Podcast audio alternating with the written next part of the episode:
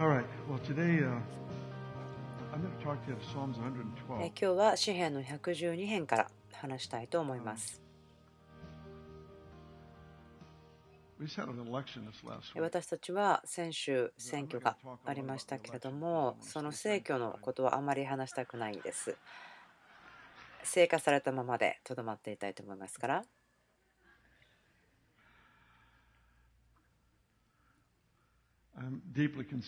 私はでもすごく心配していることがいくつかあります。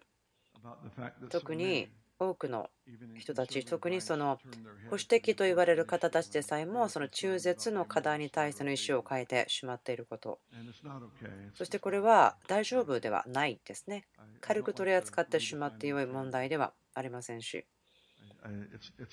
これは OK と言えることではありません。これらの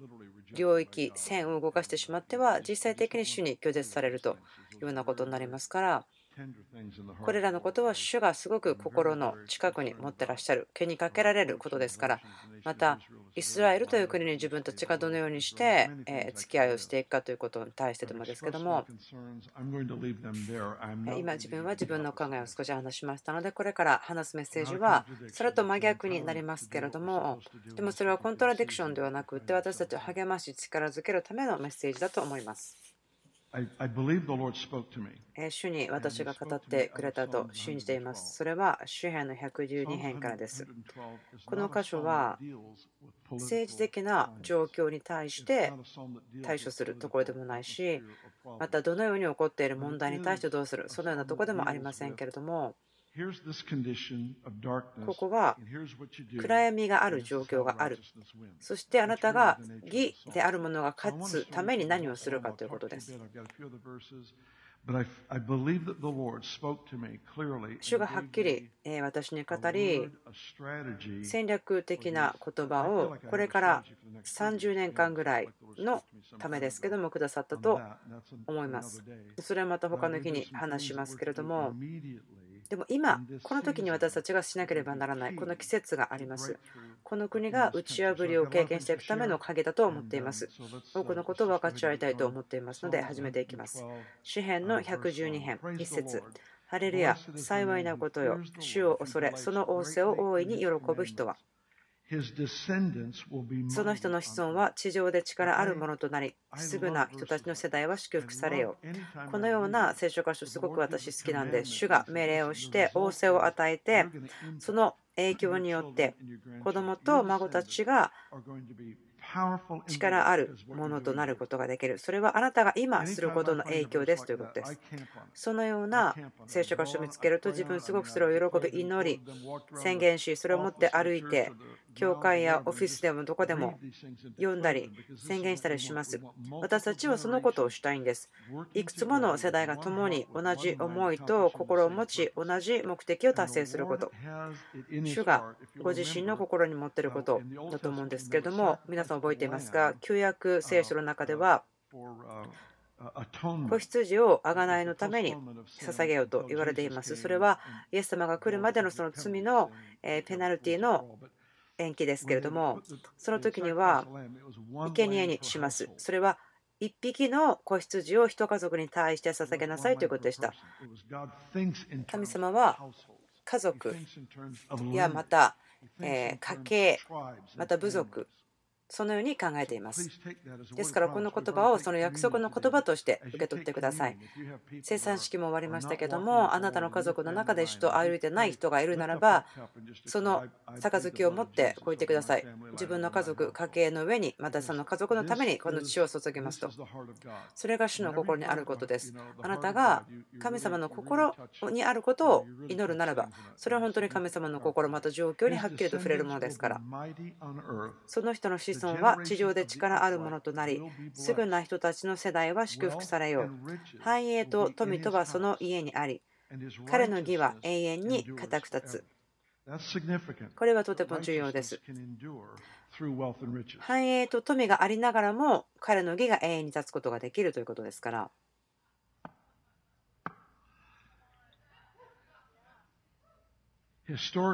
歴史的に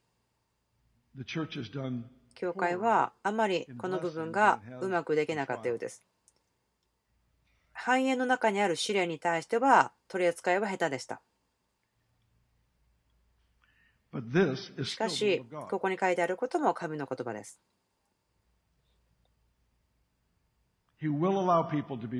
神様はその人々の従順のレベルによって人数が減るということも許していますけれども、でもここに書いてあることも神の言葉です。はい、えー、進んでいきましょうか。繁栄と富とはその家にあり、彼の義は永遠に固く立つ。主はすぐな人たちのために光を闇の中に輝かす。主はすぐな人たちのために光を闇の中に輝かす。主は情け深く、憐れみ深く、正しくあられる。幸せなことよ、情け深く人に任し、自分のことを公正に取り扱う人は、彼は決して揺るがされない。正しいものは常しえに覚えられる。教会の歴史を見てください。いつでも大きな神様の働きがあるときに、そこに最前線に立っている人々がいますけれども、今にしても彼らの名前は覚えられています。でもその時代にはあまり重要ではなかったかもしれません。そしてよくそのリバイバルに対して反対する人たちもいますけれども、反対する人たちの方があるところでは覚えられているかもしれません。でもその歴史が証明することがありますね。反対する人たちの名前は消されてしまうんです。その人たちの名前を見つけるのは一生懸命探さなければ反対者の名前が見つからないかもしれません。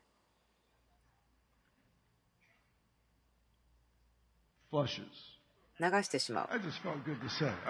いい気持ちですね。流すと言ってしまうのは？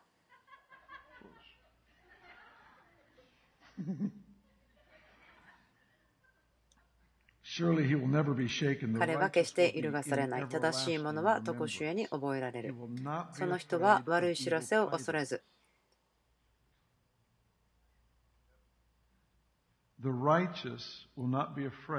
正しいものは悪い知らせを恐れないんです。悪い人は悪い知らせを恐れません。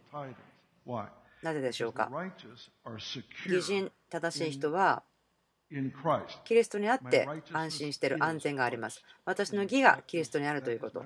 それが私の義であるということ。それは安全であって、交わりであって、キリストのうちにあって私たちが置かれた場所ということです。その理由によって、私は悪い知らせを恐れないし、恐ろしい悪い知らせが来るということも恐れない。またそのリアクションのことも恐れない。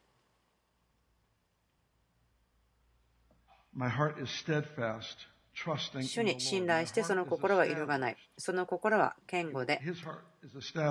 その人の心は立て上げられていて恐れることがない。自分の敵をものともしないまでになる。敵というのはあなたの近所の人でもなく、ボスでもなく、それは暗闇の力です。9節彼は貧しい人々に惜しみなく与えた。彼の義は永遠に固く立つ。その角は栄光のうちに高く立て上げられる。悪者はそれを見て苛立ち、歯ぎしりとして溶け去る。悪者の願いは滅び失せる。9節私はこれが今私たちへの言葉だと信じていますね。特にこの季節のために。彼は貧しい人々に惜しみなく与えたライフスタイルですけれども、それによって彼の義は永遠に固く立つ。この112編の書いてある全体のことを考えてほしいんですけれども、これを読んだら分かることがいくつかありますね。それはとても悪い反対、またそのネガティブな報告が、また他のいろいろなことが義人のところにやってきます。悪いことが来ます。でもその中で彼はこう言いますね。暗闇の中に光が立ち上がる。光が輝くには暗闇の中にいなければならない。ということは、悪いことが起こっている政治的な状況の中に予言的な爆弾を落とすということは答えではない。主ははっきり私たちに言葉をくださいました。他の方たちは他の働きがあるかもしれません。それはそれで良いですね。祝福します。でも私たちに関して言うならば確信があります。過去30年間、私たちはある考え方がありますね。それはシステムの中に入っていって使えるということ。収めるのではなくて使えるということです。私たちのポイントは使えるときに私たちはベストができますということ。もし私たちが使えている時にそのプロモーションが与えられたとしてもその位が上がったりするとしてもそれはよく使えることができるから高いところに位が上げられるという意味です。権威がどのようにしてこの国で働くかということを神様が何か新しく書き直してくださっていると思います。解決は政治的な状況とか人々から来るわけではないと思うんです。主がもう一度新しく書き直してくださっていることがあります。とてもはっきりした働きがありますけども、状況はいつも簡単なものではありませんけれども、この聖書歌詞の言葉、書いてあるのは、彼は貧しい人々に惜しみなく分け与えたというところですけども、112編の中で1つだけはっきりしたインストラクションが書いてあります。他のところは自信とか確信とか主に信頼するとか義人は打ち勝つとか悪者の願いは滅び失せる。そのように書いてありますけれどもでも一つとてもはっきり行いが書いてあります。それは貧しい人々に惜しみなく分け与える。それはその戦略として書いてあります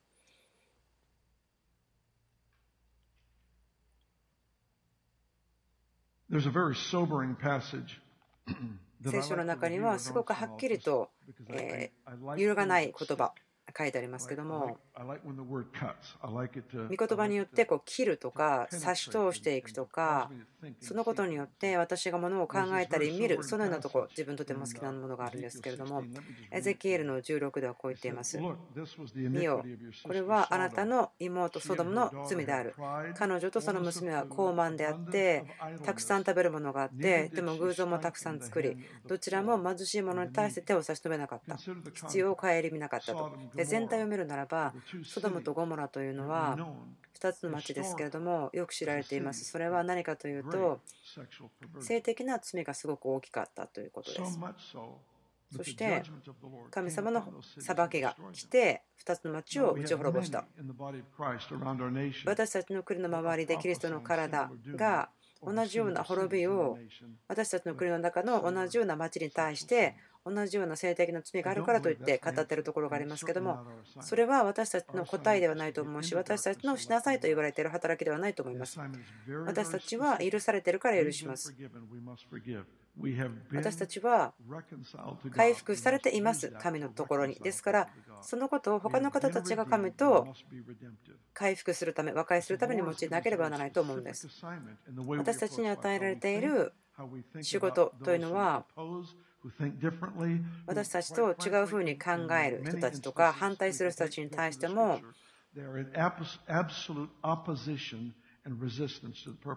神様の目的に対してひどく反対する人たちであったとしても私たちは許されているから許さなければならないということ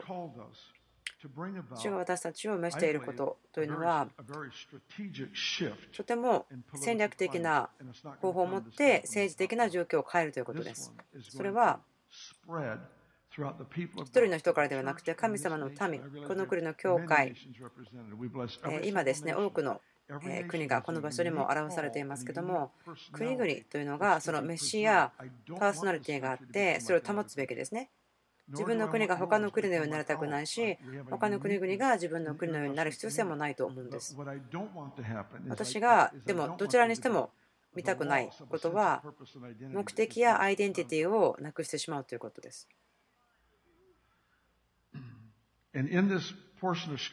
聖書箇所に書いてあるのは、受け入れなければならないと思うんですけども、その政治的な状況を変えるということだけではなくて、反対がたくさんあることの中であなたはどうしますか？ということに対する具体的なインストラクションではないかなと思うんです。ソドムとゴモラは性的な不貧困でまたその罪で知られています。神によって滅ぼされました。彼らが性の取り扱いというのは非常に間違ってしていたということです。違反をしていたということです。神様のデザインと目的を違反していた。でも私たちがあまり気がつかないことは何がこの町がその罪に陥るようにしていったのか。エゼキエル16章のところから見るならばそれは彼らが豊かになった時に貧しい人たちを心にかけなかったというところから始まったと見ることができます。時に私たちは理屈というか理由付けをすることができます。このようなことが原因であったのでこのような結果になりました。この人はこの人は子供たちをこう取り扱いました。そして子供たちは親に対してこういう思いを持ったのでこうなりましたと納得することができます。ここに一つあるんです。でもこのことは私たちの期待と全く違うんですけれども非常に大きな性的な罪というのは貧しい人たちを気にかけなかったったというところから始まったこと、これはその簡単な2ステップでできることではない、もちろんそれは分かっていると思うんですけれども、貧しい人たちを助けないということ、神様の心はこう思っていると思うんです。神様のために立ち上がってもらって、そして声がない人たちのために語ってもらうということ。えこの間あるものを見つけたんですけどもそれは科学者が一つの生きている細胞みたいなものを木星で発見したらすごく大きなアナウンスがされますね。でも地球の中で赤ちゃんが育っていても命ということに対して難しさを感じる人がいます。他の人はこう言いました。私は自分の家を持っています。私の家ですから燃やすことができますね。でも誰かが中にいたらもちろんそれできませんけどいなかったら私の家を燃やすことできますよと言うんです。もちろんそこで討論することできると思うんですけれどもポイントは誰かが声がない人たちのために代わりに語る必要があると思うんです。その中絶の問題を語りたくはないですね。もしあなたがその中絶をしたことがあるならば癒しと許しはあなたのところにあります。そして私たち自身にはそのあなたを裁く意思は絶対ないんですということ。私たちがしたいのは子供たちを救うこと。このリバイバルの文化の中で育つというその特権を持ってない子どもたちを助けたいということです。そして2つ目に私たちはこの国の上に今あるその呪いを取り去っていきたいんです。私このことをその政治的な説教にしないようにえ難しいんですけれどもえ頑張っています。自分のその体の中をいろいろな思いが今駆け巡っていますけどもえ炎が出てきそうなんですけど、その部分を消そうと思っています。声がない者たちの代わりに語る。貧しい人というのは本当に小さな声を持つことになってしまっています。信玄の19だと思うんですけども、あ19章ではないようですね。信玄に入っていると思うんですけれども、皆さんコンピューター今持ってますから皆さん検索できると思うんですね。豊かさは。富は貧しい者たちの下の土地に隠されている。しかし不義によって不義が人々からそれを遠ざけていると書いてあります。豊かさは貧しい人たちの足の下にあるということは貧しい人は自分自身の打ち破りの上に立っているということです。でもそこにブロックがあるんです。妨げがありますだから彼ら自身では多くの場合それを打ち破ることができません。彼ら自身では打ち破ることができない。他の人がそれを打ち破らなければない。それは不義に対して立ち上がるための飯を持った人がやることが多いですけどもその政治的な視野から見たならばいやこの貧しい人たちは本人の選択とか怠けていることによって前立たに置かれとるそういうことができるかもしれませんでも自分の家族のために必要を満たそうと思うこともできないぐらい何か心の中で希望が壊れてしまっているその不義があるんですでそれは私たちが許してしまったアメリカの文化の中のシステムになってしまうんですね。なってしまいました。主の言葉と信じていますけれども、それはこの部屋の中にいる全ての方、もしあなたは自分のことを自分たちのコミュニティの中ではあ貧乏だなと思うかもしれませんけれども失礼な言い方はしたくないですけどでもあなたがどれだけ少ししか持っていないですよと言うかもしれないけれどもどなたかのために何かしてみてください霊的な状況この町やこの州やこの国の上に何か打ち壊さなければならないものがあるんです私たちはそのプロセスをしていかなければなりません声がない人たちのために立ち上がってその人たちのための声となる必要があります食べ物を与えること、私、そのことを役に立つと信じています。お腹が空きすぎていたら説教だって聞けるわけがないです。ポイントは、私たち実際的なことを助けますけども、でも、人々がその貧しさのサイクルから出ることができるために、恥ではなくて祝福と特権を通して助ける。あなたはもしかしたら仕事を誰かに与えるということはできないかもしれないけど、サンドイッチを与えることはできます。皆さんに何かができるんです。主が私たちにとても独特な何か戦略をくださっているように感じるんです。これから30年間のことなんですけども、大体。それは私たちの子どもたちや若い人たちを準備する。それは変化をもたらす、変革をこの国にもたらす場所に行くために整えるということですけども、でも今というシーズンがあると思うんです。とてもはっきり感じるんですけども、これから2、3年ぐらいのところ、主がこの町を、この地域を祝福しますね。それはそのビジネスだったりとか、え企業とか、そのビジネスをするような方たちがここにやってくる。そしてこの町にえー、環境的にも経済的にも祝福して打ち破りが来る私たちはその決断をする時に来てると思いますそしてそのことによって人々の必要、貧しい人の必要を熱心に探して助ける必要があると思うんです。詩篇の112編に書いてあったその義人という人のところに戻りますけれども、私たちいろんなことを見ることができます。彼のライフスタイルとして、義人は家族の影響を与える、また株の前で自信を持つことができる、またその経済的にも反映するし、源もたくさん持っている。悪い知らせが彼に向かってやってきても恐れることはない。安全な場所がある。私たちももちろんそのような状況を望むと思うんですけどもそこにはっきり書いてある一つの働き方というかインストラクションがあります。こうしたらいいですよこれが必要ですよということが書いてあります。それは貧しい人たちに豊かに与えるということですえ皆さんに何箇所か聖書箇所を見たいところがあるんですけども聖書の中で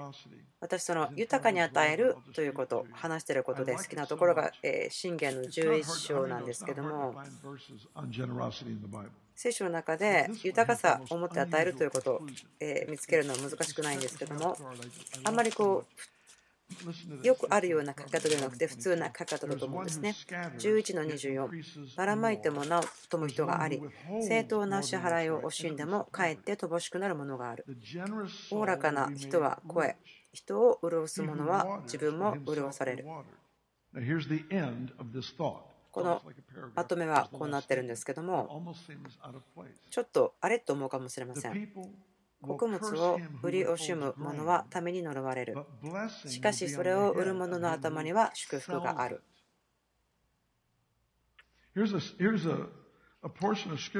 ここに書いてあることは豊かに与える与えるものの豊かさということを書いてますけどもでもこのところは与えるということでも働く人人に仕えるために。そしてその正当な支払いを受け取る。そのような人は与える豊かに与えるというふうに考えられますよということを書いています。驚きますね。祝福はそれを売る者の頭の上にありますということです。もし私がこれを書いているんだったら、与える者にはと書くかもしれません。もちろんそれも適切なことですし、私その話をしてますけども、でも私が説明したいのは、その私たちの命全部すべて、人生すべてが神様の視野から見たときに、あなたが召されたことをする、そして生きるときに神様への礼拝として、そして人に仕えるためにするならば、それは豊かに与えていると神様は呼ぶそうです。ヘブルの文化はそのことをすごく認めています。日々の仕事、働きが主へのものであるということ。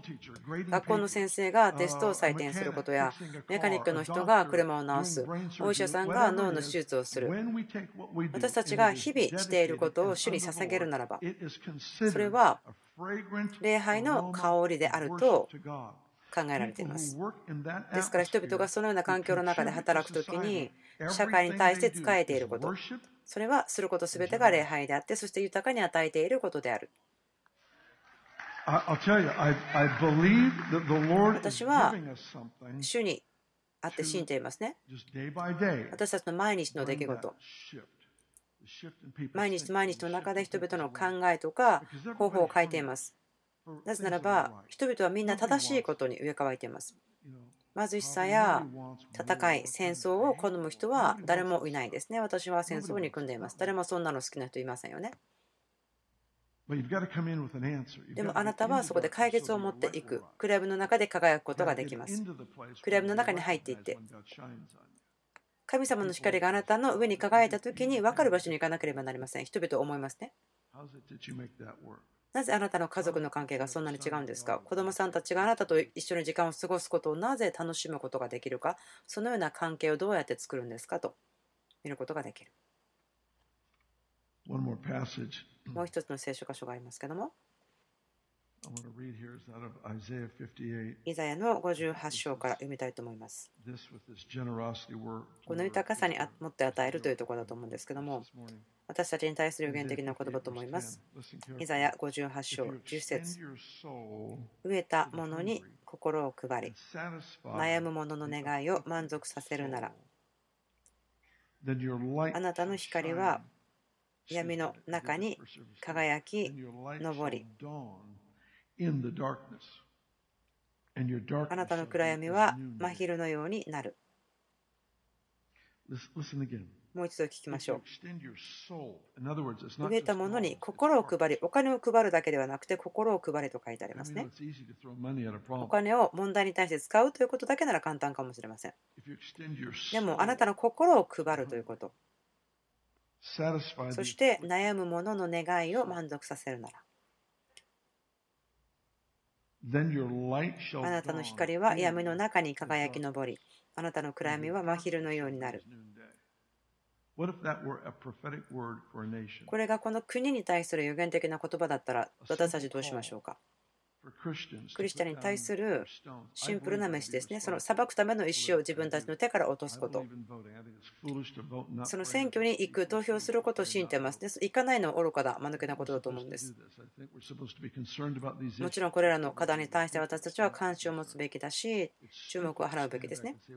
ただ見ていて、神様は全部やってるから起こることが何でも神の御心と思うのはナンセンスだと思います。伝道しないでくださいというのもナンセンスだと思います。神様は人が誰一人として滅びていくのを望んでいないです。罪の中で死んでいくのを望んでいないです。でも人々は今滅んでいますから、それは神の御心ではありません。ですから、起こることすべてが神の御心だと思うことは本当にとてもおかしいと思います。私は何かもう一度説教し始めてしまったように感じますけれども。私、これらのことが重要だと信じています。でも、今の季節、私たちに召されていること、それは、植えたものに心を配り、そしてこの季節というのは、貧しい人が一人もいなくなるまで終わらないんです。クリスさんが2月ぐらいに予言的な言葉を私たちに与えてくださったんですけども読んだことは覚えていますけどもその細かいところまでは覚えていませんでしたがでももう一度このことを皆さんに読みたいんです。私がこれをもう一回読んでいた時ですねとても似ているところやその強調されているところが確認というふうに取れることがとてもあるので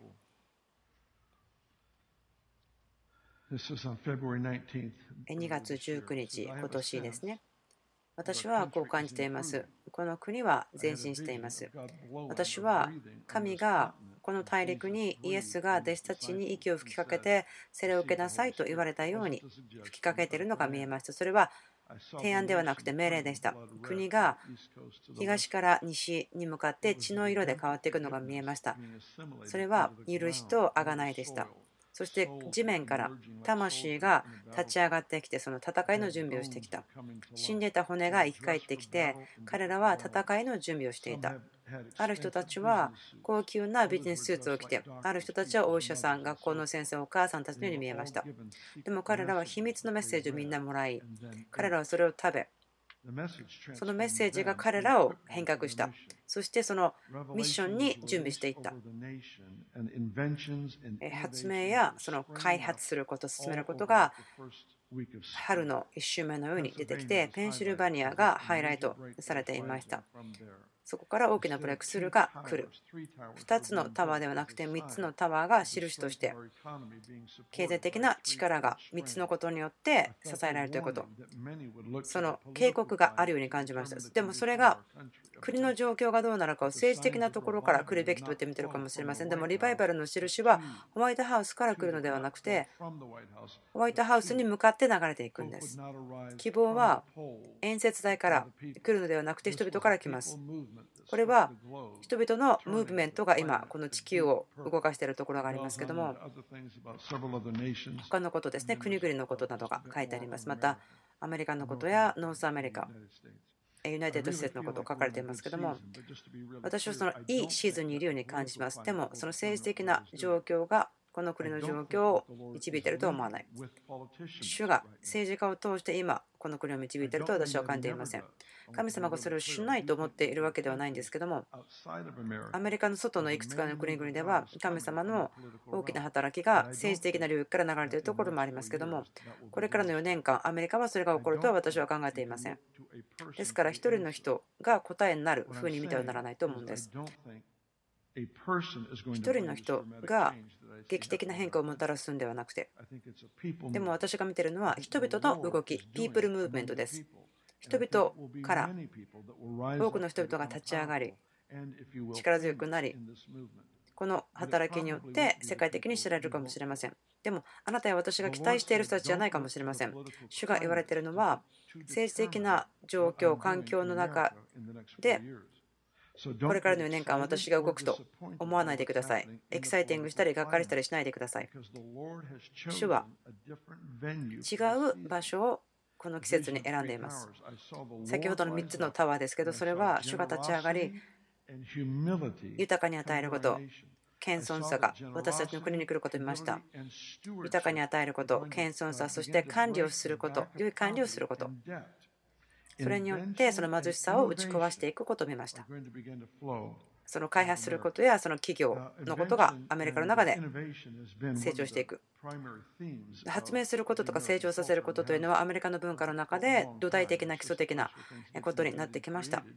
なぜならばその創造的であったりとかまたその夢を見るということに対してこの文化の中では許可が与えられて許されてきました。ですから主が言っているように感じます。まだ始まってないんですよということ。それはあなたがまだ何も見てないんですということ。それは何も起こってなかったというわけではなくて、あなたが今まで見てきたことというのは、私がこれからしようとすることと比べたらとても小さいんですよということ。そのために神様がそれをされる状況を作っていくには、その政治的な事柄ということに対して、彼らに問題を解決する答えがないのみんな分かってると思うんです。でもあなたはそれを持っています。一人が一人をケアする一人一人からということです。覚えていますか？あなたの中の義が家計全部に触れます。あなたが一人の人に触れるならば、その人の全部の家計に触れます。貧しさのサイクル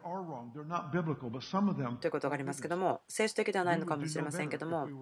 もし私たちがその人々の立場だったらもっとよく分かるということがあります。ランディ・クラークさん、こう言いました。私たちの中のある人たちは、ただ単に良い始まりだったからよくできている。私たちのある人たちは、ただ単に出発点が良かっただけですということです。成長することとか立て上げられるということにあまり自分たちが努力を払っていないにもかかわらず出発点が良かったのでよくできているということある方たちはとっても最悪なところから始める人たちがいます。例えば生まれた時から麻薬中毒とかその人たちの魂がとっても不安定だったりどのようにしてものを考えているかわからないそのような影響を受けている人たちもいます。今までは他の人たちが経験しなかったことを新しく経験しなければならない。彼らの成長が私たちから見せ小さいと思えても彼らがやってきたことはすごく大きなことなんですね。で、そういうところに私たちが行って使えるんです。ですから、私たちは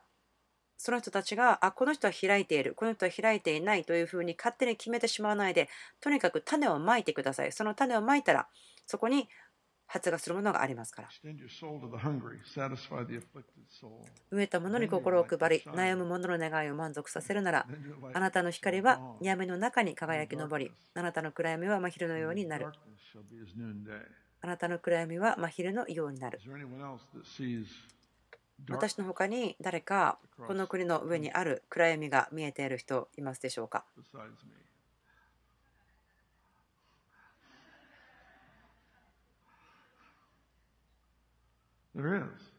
そこに暗闇はありますね。本当に深刻な問題だと思います。本当にいくつかの国、少しの国だけが神様の行為をもらって素晴らしく上手に長い間やってるということがありますけど、多くの国々は問題があると思います。そして皆さんが本当にすごく豊かに与える方々になっていてくれていることを感謝しています。その国が経験している難しさの中にあってもということですから、とても私、本当に驚いています。皆さんの与えること、この国として最も難しい経済的な状況をとっているにもかかわらず、皆さんの捧げてくださるものはすごく多いですから、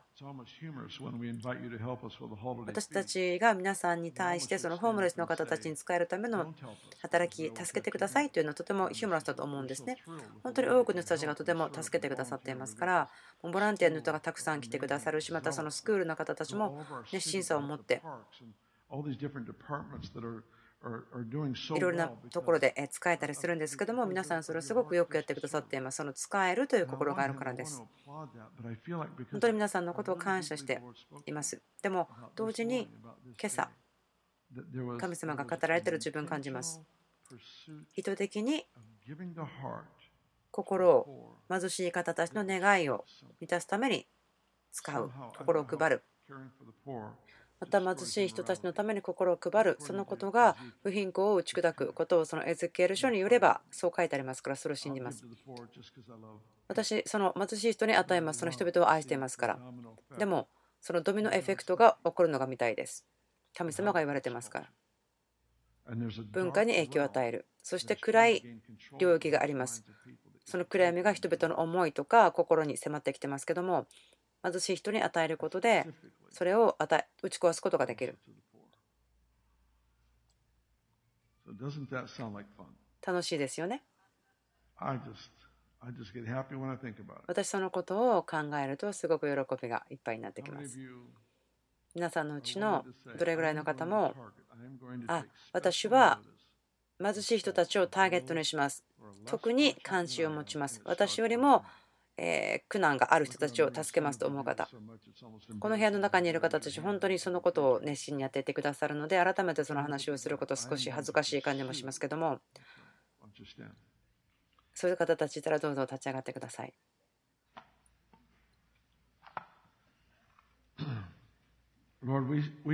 主よ私たちははいと言いましょう。